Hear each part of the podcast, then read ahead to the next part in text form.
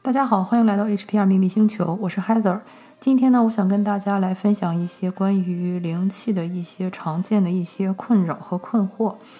呃，比如说呢，如果你去上网去搜一下，可能会经常有人问这样的问题，就是灵气到底有没有效果？它是不是一种智商税？呃之类的。我觉得这个问题还挺有意思的哈，很值得探讨。关于灵气是什么，这个我在之前的播客或者说在微博中已经写过一些。就是如果大家感兴趣的话呢，可以去看一下我的微博，就是“熊怪一地夏天”里面一些关于灵气的一些使用和一些教学的一些神奇的故事。灵气呢，本身在美国看来呢，它其实就是一种非常常见的一种自然替代疗法。所谓的替代疗法呢，也就是指，呃，大家都知道，美国流行的是西方医学为主的这种西医，但是同时呢，美国的这个文化比较兼容并包，也会有一些其他的替代疗法，比如说像针灸，就是一种很常见的替代疗法，然后气功也是一种，然后呢，灵气也是一种替代疗法。这种替代疗法呢，也就是说，有一些医院会有它的存在，但是呢，它并不能取代这个主流西医。呃，这些药理学啊，或者是这些解剖学的这个存在，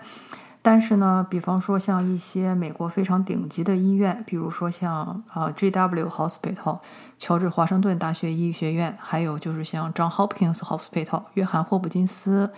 呃医学院，这些医院呢，在大型器官移植手术，或者是比方说像心脏移植啊，或者说是置换器官啊。或者说是那些嗯癌症手术，就是比较大型的手术的时候呢，他一般都会邀请一个灵气师去坐镇。我的灵气一二级老师 Harriet 呢，他就是一个在啊约翰霍普金斯大学医学院常驻的一个灵气师。每当有这种器官移植之类的嗯大型手术的时候呢，他就会被邀请过去，不光是为病人发送灵气，帮助整个的这个。治疗过程、手术过程更为顺利，他也要给医护人员去发送灵气，确保他们去发挥出自己的最高水平。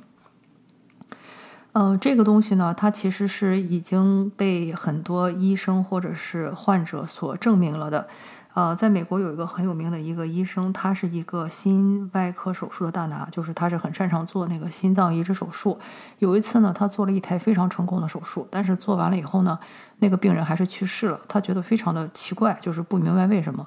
后来他才知道，就是那个病人在上病床之前，其实他已经不想活了，就是他已经跟他的沟人，呃，就是家人沟通了他这种已经不想活的这种想法。所以就是当时这个医生就特别的愤怒，他就认为说。我的技术在高超，我的这个手术做的再完美，如果你自己在这个灵魂层面你自己都放弃了的话，我其实在这个技术层面做什么事情都是没有意义的。所以从那时候开始呢，他就是拒绝，呃，在他做手术的时候没有灵气师在场，就是相当于说有一个人去帮他去稳住这个气场，或者就是对那个人的灵魂进行一些沟通，希望呢就是帮助那个人可以让这个手术进行的更顺利，同时也在灵魂层面上接受这个对他的治愈。嗯，因为很多时候我们都知道，人都是靠着这个精神力活着，或者说我们是靠这个精气神活着。人的这个气一旦没了，一精气神一旦没了，很多时候可能身体的这个功能依然在，但是这个人其实他的这个生命已经是行将就木，或者说是生不如死了。所以这也是为什么越来越多的美国医院呢，会在这种重大手术发生之前呢，会请一个灵气师去，呃，就是一一边对病人进行疗愈，一帮就一边就是帮助这个医护人员能够把他们的水平发挥到最大价值。嗯，这里面就是呃，故事很多，大家可以去上微博看一下，也可以看一下我的一些学生发的微博，就是他们经常用灵气帮人去让一个事情去做得很成功，不管是一个手术啊，或者说是一个面试啊，或者是一个考试啊之类的，都是会取得很好的效果。这里呢，你也要注意，就是灵气的作用是什么？它呢，其实相当于是一个加成，或者说是一个加持，或者说是一个祝福，但是呢。这个事情的根本的性质呢，肯定还是当事人本人。也就是说，你比如说，你希望在考试中取得好成绩，你不能说我完全不读书，也完全不看书，然后我就光花钱找一堆灵气师去给我打灵气，我就一定能考过，不是这个样子的。他只是说，让这个事情以你愿意去做这件事情为前提，灵气就给你一个最大程度或者说最大限度的一个加成。比如说呢，你把书全都看过了一遍。那灵气可以帮助你说出的这些题都是你会的，或者说是能在你能力范围内考到的最好的分数。比如说，我已经把这个课都看了一遍了，我的水平应该是在七十到九十分之间。那么在灵气的加持下呢，你可能就会更倾向于九十分那边，而不是说非常倒霉遇到的题都是自己不会的，结果好反而考了个不及格那种。所以就是你要意识到，就是它是不能说给你彻底的翻天改命啊，呃，但是呢，它是可以给你在可能做到的这个限度内一个最大的一个加持。就像我刚才说的，那个心外科医生的呃水平很牛，对吧？所以呢，有一个灵气的加持，才能确保说这个病人那边不放弃治疗，去配合他。但是并不是说我如果完全不会做手术，完全不会开刀，给我打一发灵气，我就能上台做手术了，那根本就是不可能的事情，对不对？所以就是大家要注意里边的一个性质的问题，就是不要希望他能给你说去逆天改命，或者说把你一个不认字的人变成认字的人，他不是这个意思。他呢，灵气做的事情呢，是在灵魂层面去给你进行一个助力和一个啊协同的作用，让一切更为和谐的去稳定的去运行，让你去。你的能力去得到一个最大程度的一个发挥，所以呢，这里也提到，就是有些人可能会觉得说灵气是很好笑的一件事情，或者觉得是个智商税。但是你可以想一下，其实他跟你说从寺院里拿到一个什么，呃，这个有修行的这个大和尚开光的东西，或者是一个修行人给你开光加持的东西，它其实本质都是差不多的。因为灵气它并不跟任何一个宗教相挂钩，也就是说，不管你是相信基督教，还是说相信的是天主教，或者说佛教、道教、伊斯兰教。啊，或者是异教徒，就是不管你相信的是什么灵气都可以运作，呃，但是我会发现一个对我们中国人很有意思的，就是很多中国人他都是说无神论者，说我不相信什么鬼神，我也不相信有什么神，有什么天堂和地狱，但是中国人都会很喜欢拿去那个寺庙里去拜拜求求，有什么不顺心的事去庙里烧炷香，或者说是去拿到一个什么。呃，和尚或者某个住持去加持过的东西，这个我觉得很多人是很喜欢的。所以灵气在这个层面上呢，它其实跟它的这个性质是差不多的，唯一不同的呢，就是它没有跟一个宗教去挂钩。啊，比方说在基督教，可能是说是有那种什么圣粉或者说圣油啊，然后如果是佛教的话，有那些被开了光的那些器具啊。就是灵气，因为它用的是自然能量嘛，它是来自于宇宙的，然后在各个大陆上也都有灵气，所以呢，它其实给的这个东西，并没有跟某种特定的宗教信仰挂钩，也不是说只对它的教徒才起啊作用，因为它本身就没有连接某种宗教，所以就是不管你信哪种宗教，或者是你不信任任何一种宗教，灵气都是可以去跟你去协作的。还有呢，就是关于灵气的这个，嗯，它到底有没有用的问题啊？有些人觉得灵气的效果非常的薄弱，有些人呢觉得灵气没有什么用，还有些人呢觉得灵气是智商税。在这里，我其实只想说，灵气它只是一个工具，这个工具它的水平能发挥出多少，完全取决于用它的人是谁。这就很像说，如果一把普通的菜刀。送到我们这些普通人的手里，可能我们只能拿着这个菜刀，比方说去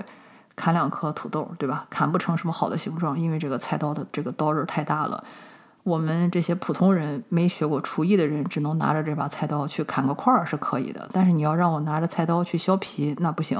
我会把我自己割伤，对吧？你要让我去切丝，那更是可能要花个半天时间，可能我才能切出很粗的像手指头一样粗的丝儿来，对吧？但是问题就是说，如果你把这把菜刀给了一个特级厨师，那个特级厨师完全可以拿着一把菜刀，把厨房里所有的工作都做了。他可以拿它来把这个东西来劈柴，可以用它来切块，可以用来切丝儿，可以用来削皮，甚至他有可能拿这个大菜刀来雕出我们普通人连想都不敢想的那些花来。这些都是可能的，对吧？但是呢，问题就是。为什么同样是一把菜刀，在我们这些普通人手里，它就只能用来做那些很粗很笨的活儿，在另一些人手里却什么都有可能。就是说，本身它不是这个菜刀的问题，这个菜刀就是一把很普通的菜刀。就像我们说，你拿着这把菜刀，你可以用来砍土豆，你也可以用来砍木头，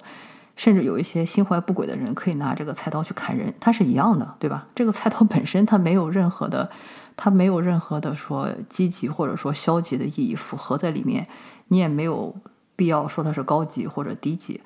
啊，你当然可以说啊，这个菜刀不如宝剑高级，但是宝剑做的事情也许没有菜刀多，或者呢，你也可以说这个菜刀它不是名牌儿，但是呢，非常不幸，它在有些人的手里，它能起到的作用远远比一把瑞士军刀要高得多。所以归根到底，灵气这个东西呢，它是肯定有效果的。但是问题就是说，因为使用它的人不同，所以也给它赋予了不同的性质特点。然后呢，同时它的程度和它能做的事情也会受到非常大的影响。就像我刚才说的，有的人拿了菜刀，他可能只能用来砍个柴或者砍个土豆块儿。但是对于另一些人来说，他拿着这个菜刀，基本上可以把厨房里所有的事情都做掉，甚至有可能他可以拿这把菜刀满足他生活中所有对这个砍劈、呃刮丝儿，或者说是防御，或者说什么，它其实都是可以做的，完全取决于这个用的人是谁和他能不能把它发挥出它最大的效用。还有一个呢，就是说，如果你现在已经开始接触了一些神秘学的东西呢。嗯，因为市场上现在跟以前也不一样。以前像神秘学的很多东西，它都属于秘传，就是你没有加入这个宗教或者说这个啊门派，有些东西你是不知道的。但是问题现在就是因为随着信息的这个传播啊，还有这个网络的这个流行啊，绝大多数东西你都可以在网上找到。你就是关注几个公众号，也能学到很多不同的仪式。比方说魔法的仪式，比如说维卡的仪式，比如说巫术的仪式之类的，都是可能的。但是问题呢，就是说这些仪式也好，或者是这些嗯，你跟着的这些菜谱也好，它呢其实消耗的都是你自己本身的能量，你是用自己本身的能量去做这件事情。但是呢，灵气呢，它因为用的是宇宙的能量，所以它其实相当于是用之不尽、取之不竭的。这一点也是，就是为什么灵气会优于这些东西的一个原因所在。就可以想象说，如果你自己有一个银行账户，你的能量呢，就像是你银行账户里的钱一样，它不管是多还是少，它是有数的。啊，你呢花的多一些呢，它就会流失的快一些，你账户里的钱少一些。等到你账户里的钱全没有了的时候呢，那个时候你就不知道该怎么生活下去了。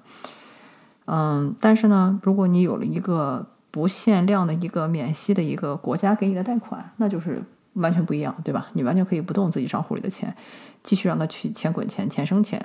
这一点呢，就会变得非常的有意义和价值。我的灵气老师呢，他是一个天生的灵媒，从小就是有阴阳眼，可以看到鬼啊什么的那些。他之前也是自己会做很多的仪式，但是呢，在他嗯年纪比较大的时候。他就一身的慢性病，因为他长年累月做这些能量工作嘛，就给他的身体造成了一些影响。